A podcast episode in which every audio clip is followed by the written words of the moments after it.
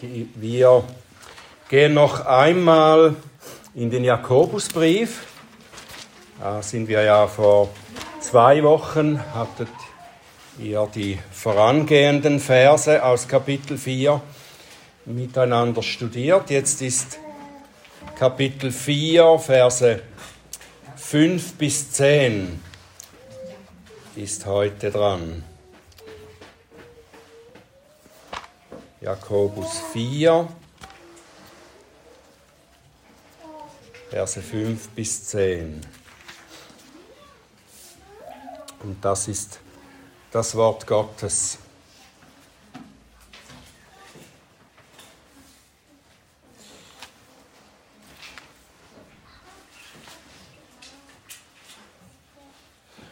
Meint ihr, die Schrift rede umsonst? Ein eifersüchtiges Verlangen hat der Geist, der in uns wohnt. Umso reicher aber ist die Gnade, die er gibt. Darum spricht er, Gott widersteht den Hochmütigen, den Demütigen aber gibt er Gnade. So unterwerft euch nun Gott, widersteht dem Teufel, so flieht er von euch. Naht euch zu Gott, so naht er sich zu euch. Reinigt die Hände, ihr Sünder, und heiligt eure Herzen, die ihr geteilten Herzens seid. Fühlt euer Elend und trauert und heult.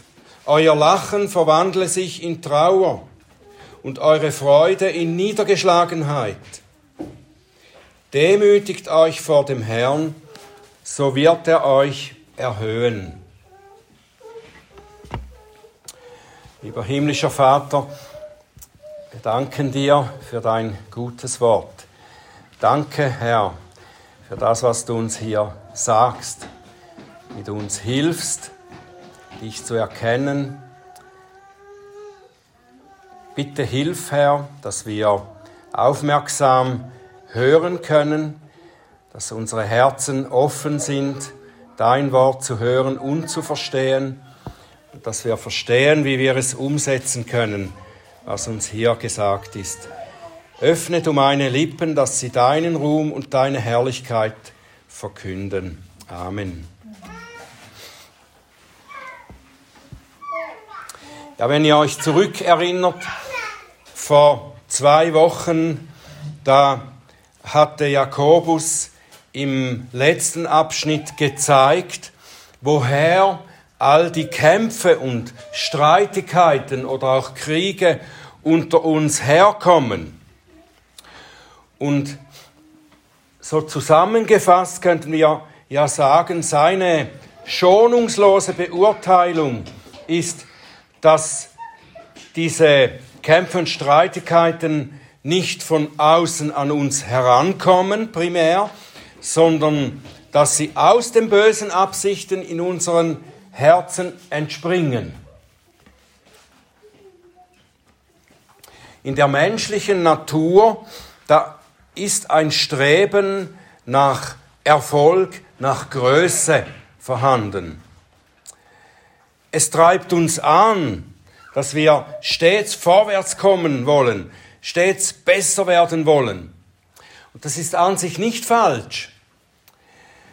Gott hat ja den Menschen den Auftrag gegeben, die Schöpfung zu bewirtschaften, das gut zu tun. Er sollte all seine Fähigkeiten und seine Energie daran setzen, Gottes gute Ordnungen zu erhalten und sie zu fördern. Er sollte die Natur so bebauen, dass sie Wachstum und Frucht hervorbringt. Er sollte die Tiere beherrschen in guter Weise. Die menschliche Energie und Ambitionen, die sollten dazu dienen, dass das Gute vermehrt wird, dass es besser wird. Aber der Sündenfall führte dazu, dass der Mensch nicht mehr das Gute für Gott suchte, sondern dass er sich selbst suchte und sich selbst groß machen will. Er war nur noch gefangen in der Sünde und konnte nicht mehr anders als danach zu streben.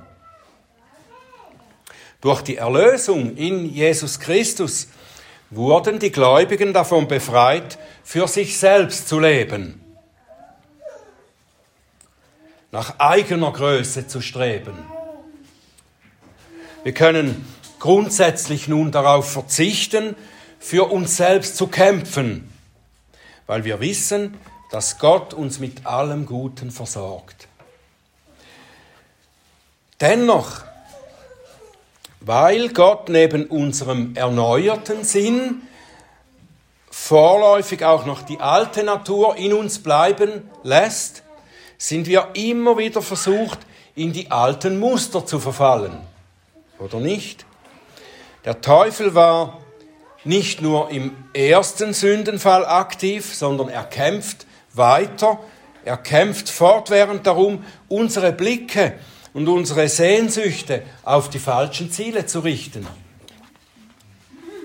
Und leider zeigt die Geschichte der Menschheit, dass ihm dies auch bei den Männern und Frauen Gottes immer wieder gelingt.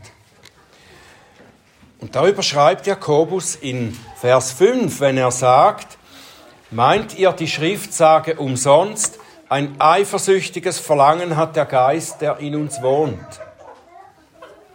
Das ist eine ernste Warnung. Jakobus zitiert hier nicht äh, einen einzelnen Vers aus der Schrift, wenn er sagt, die Schrift sagt so und so, sondern er fasst eigentlich den biblischen Bericht zusammen, der das an vielen Stellen illustriert dass eben so ein eifersüchtiger Geist noch in uns wohnt.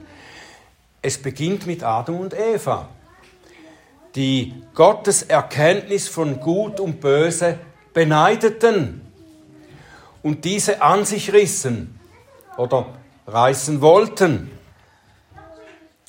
Und kurz darauf lesen wir von Kain, der auf Abel eifersüchtig war. Jakob und Esau, sie strebten eifersüchtig nach der Gunst und dem Segen ihres Vaters.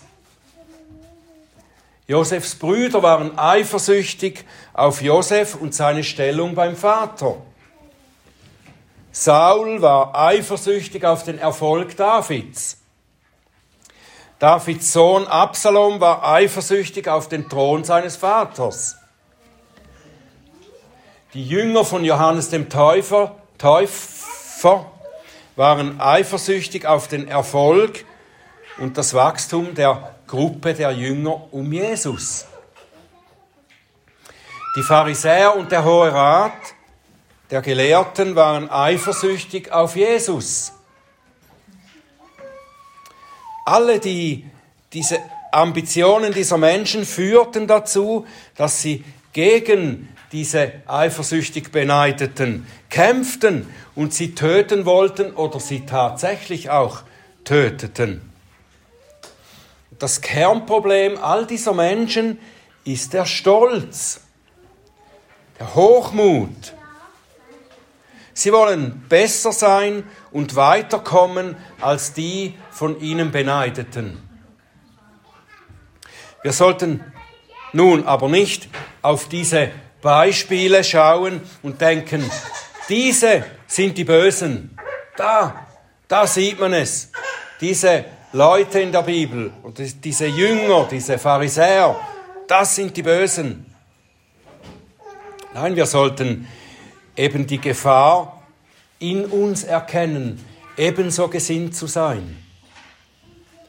Und darum spricht Jakobus in seinem ganzen Brief immer wieder über die Fallen, in die wir auch als Christen hineinstolpern können,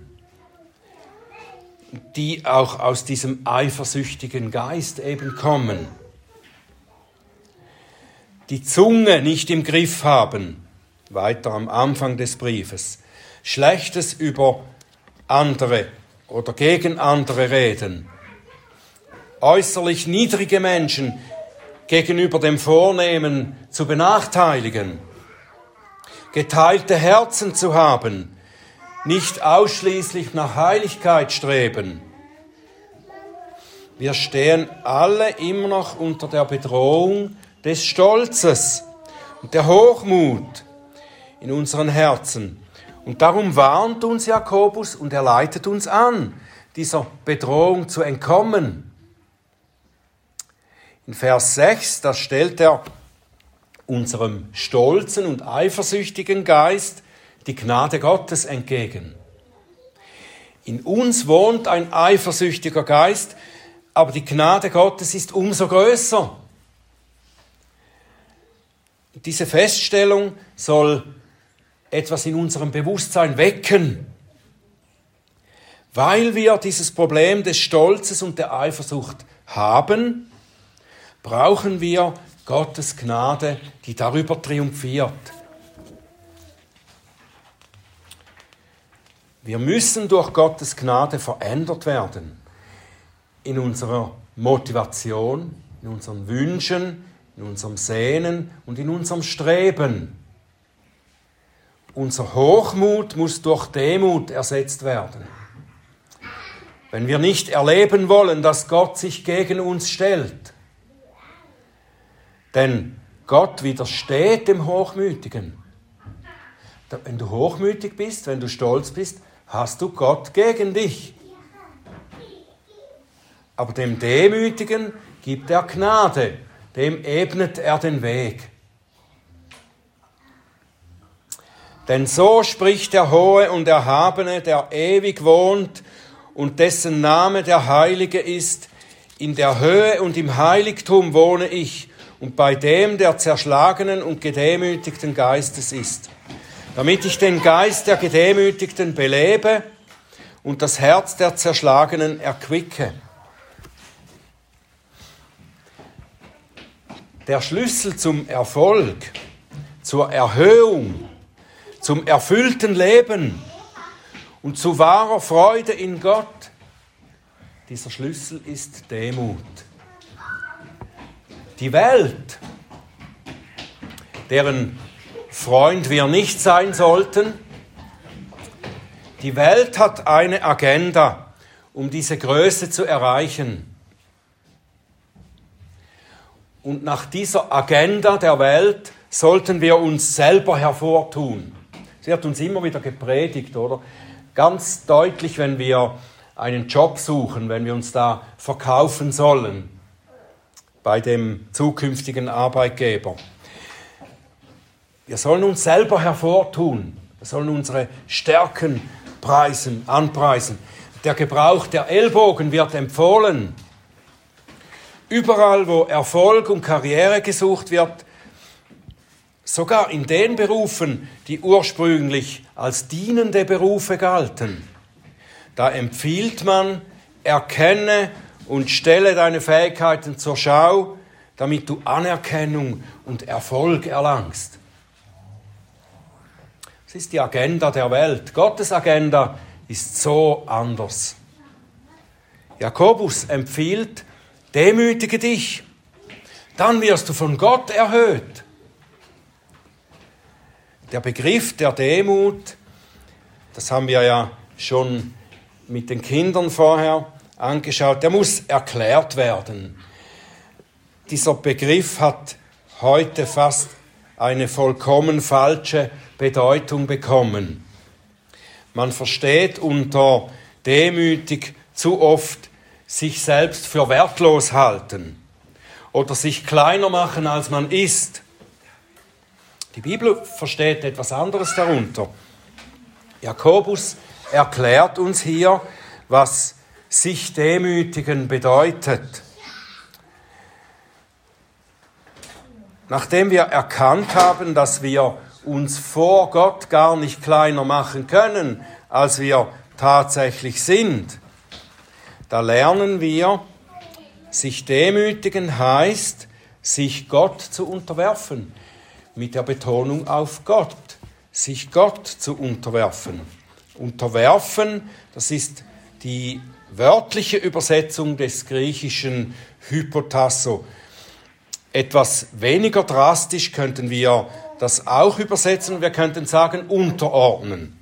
Also ordnet euch Gott unter. Das bedeutet, dass wir erstens Gottes Ziele und seine Wege zu den unseren machen. Dass wir dasselbe wollen, das Gott will. Dann heißt es auch ganz einfach, Gottes Wort gehorsam sein. Jakobus beschreibt dies auch so, dass wir dem Teufel widerstehen sollen. Es ist auch demütig sein, dem Teufel widerstehen. Das heißt, ihm das Recht der Autorität über uns zu verweigern. Er hat nicht das Recht der Autorität über uns. Wir unterordnen uns entweder der Autorität Gottes oder der des Teufels. Eins von beidem. Und dem Teufel zu widerstehen heißt, der Versuchung zu widerstehen, die er an uns heranträgt. Das heißt, ihm nicht zuzuhören, stattdessen Gottes Wort zu hören. Jesus hat uns ein Beispiel gegeben darin. Als er in der Wüste vom Teufel versucht wurde, da hat der Teufel dreimal versucht, ihn dazu zu bringen, dass er sich überhebt, dass er sein Wohl, sein Eigeninteresse selber in die Hand nimmt. Und jedes Mal hat Jesus ihm geantwortet, wie? Ganz einfach, nein, es steht geschrieben. Er hat ihm mit Gottes Wort geantwortet. Ich unterordne mich nicht deinen Vorschlägen, sondern Gottes Wort. Nein, es steht geschrieben. So können wir dem Teufel widerstehen. Jesus hat sich demütig unter Gottes Wort gestellt und damit dem Teufel widerstanden. Er hat darauf verzichtet, sich zuerst um seine Bedürfnisse zu kümmern.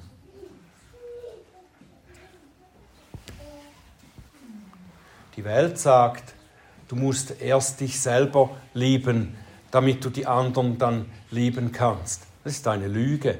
Die Bibel sagt das nicht. Die Bibel sagt, du, du sollst den Nächsten höher achten als dich selbst. Wir müssen uns nicht zuerst um unsere eigenen Bedürfnisse kümmern.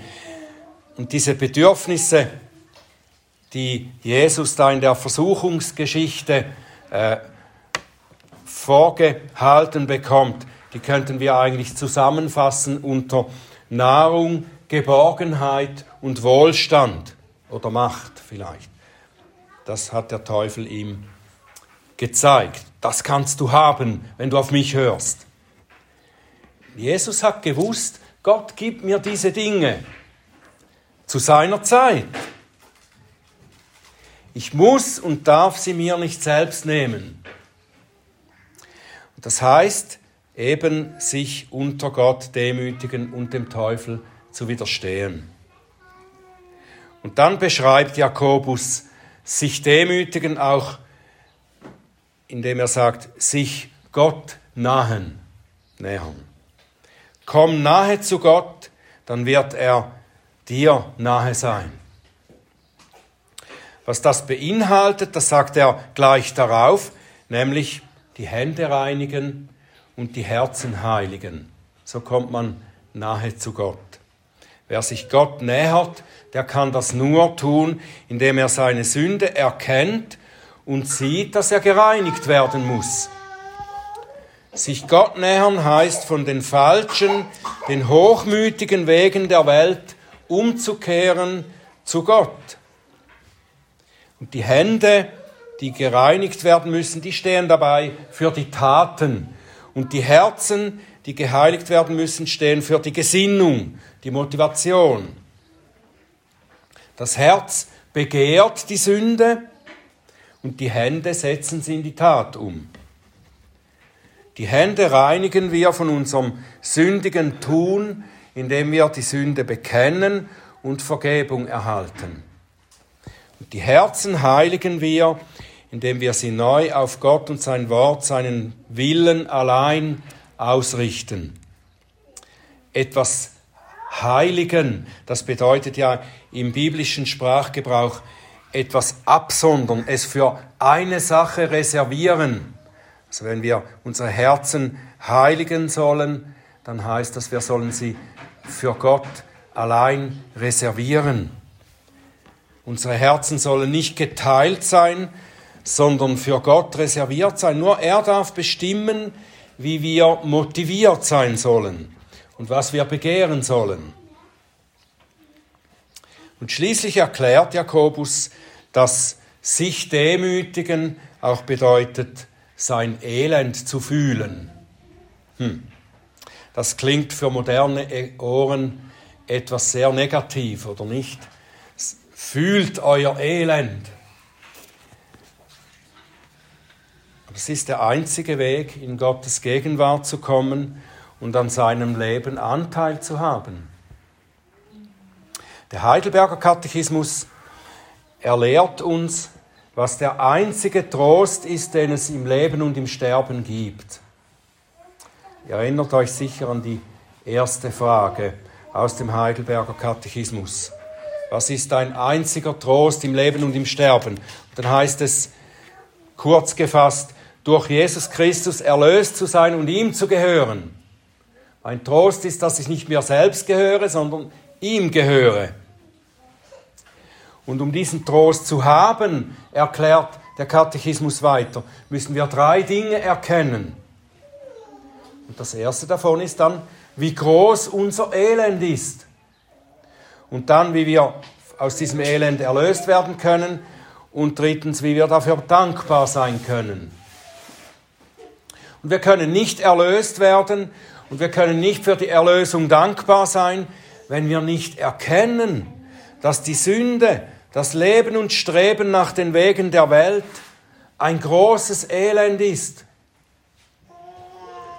Und bevor wir dieses Elend erkennen, oder wenn wir gar denken, dass die Welt uns so viel Gutes und Erfüllendes zu bieten hat, dann wollen wir uns ja Gott auch gar nicht nähern, oder? Wir Menschen denken oft vielmehr, wenn wir Gott gehorchen, dann sind wir nur eingeengt. Und so dachte der verlorene Sohn über sein Vaterhaus. Er glaubte das so lange, er sei da zu Hause nur eingeengt, bis er das Erbe seines Vaters vergeudet hatte und buchstäblich dann im Elend bei den Schweinen landete und Hungersnot litt. Und dann fühlte er sein Elend und er wollte zu seinem Vater umkehren. Und manchmal müssen auch wir erst durch eine solche äußerliche Not gehen, bevor wir die Güte des Vaters erkennen. Wenn Gott gnädig ist, gibt er uns das Elend aber vorher zu erkennen. Und daran erkennen wir, was der Heidelberger Katechismus meint, wenn er sagt, was ich auch gelesen habe beim Abendmahl, diejenigen dürfen zum Mahl des Herrn kommen, die ihre Sünde erkennen und sich wegen ihr selbst missfallen. Diejenigen, die sich wegen ihrer Sünde selbst missfallen. Nähert euch Gott, indem ihr euer Elend fühlt und über eure Sünde trauert. Das oberflächliche Lachen, sagt Jakobus hier, das verkehrt sich in Trauer. Die oberflächliche Freude der Welt verwandelt sich in Niedergeschlagenheit. Diese Niedergeschlagenheit der Reue über die Sünde ist eine Trauer, die zu wahrer Freude führt. Jakobus hat in uns in der Kürze eine Lektion, eine gute Lektion über die Demut erteilt. In Vers 6 hat er mit einer Erklärung eingeleitet, sagt, Gott widersteht den Hochmütigen, aber den Demütigen gibt er Gnade. Und darum ist Demut die Haltung, die wir vor Gott einnehmen sollen. Und so fordert er uns nicht nur dazu auf, demütig zu sein, sondern er zeigt uns gleichzeitig, wie Demut praktisch gelebt wird. Dem Teufel widerstehen, ihm verweigern, auf seine Verlockungen einzugehen, sich Gott nähern in einer Haltung der Bereitschaft zum Gehorsam, mit von der Sünde gereinigten Händen und ungeteilten Herzen. Wir sollen unsere geistliche Armut erkennen und die Sünde als Elend sehen und über sie trauern. Und so schließt er im Vers 10 mit einer Aufforderung und mit einer Verheißung. Demütigt euch vor dem Herrn, so wird er euch erhöhen. Sich vor Gott zu demütigen heißt auch, dass wir es ihm überlassen, uns zu erhöhen. Wir müssen das nicht selber tun. Wenn wir versuchen, selber durch unser eigenes Streben und Begehren Größe zu erreichen, dann werden wir Gottes Widerstand erfahren. Gott will uns Größe geben, will uns wahre Größe geben. Wir werden über das Böse triumphieren einmal, wenn wir an das Ziel kommen, das Gott für uns vorgesehen hat. Christus hat uns nicht nur die Vergebung unserer Sünden erworben, sondern auch, dass wir mit ihm herrschen werden. Wir werden mit ihm herrschen. Wir werden erhöht werden. Er hat uns das erworben, indem er selber zuerst den Weg der Demut gegangen ist. Und diesen Weg gehen wir ihm nach und werden an dasselbe Ziel gebracht wie er. Und so heißt es im Philipper 2, Vers 5 bis 11, denn ihr sollt so gesinnt sein, wie es Christus Jesus auch war, der, als er in der Gestalt Gottes war, es nicht wie einen Raub festhielt, Gott gleich zu sein, sondern er entäußerte sich selbst, nahm die Gestalt eines Knechts an und wurde wie die Menschen und in seiner äußeren Erscheinung als ein Mensch erfunden, erniedrigte er sich selbst und wurde gehorsam bis zum Tod, ja, bis zum Tod am Kreuz. Und darum hat ihn Gott auch über alle Maßen erhöht und ihm einen Namen verliehen, der über alle Namen ist, damit in dem Namen Jesus sich alle Knie beugen, derer, die im Himmel und auf Erden und unter der Erde sind, und alle Zungen bekennen, dass Jesus Christus der Herr ist, zur Ehre Gottes des Vaters. Amen.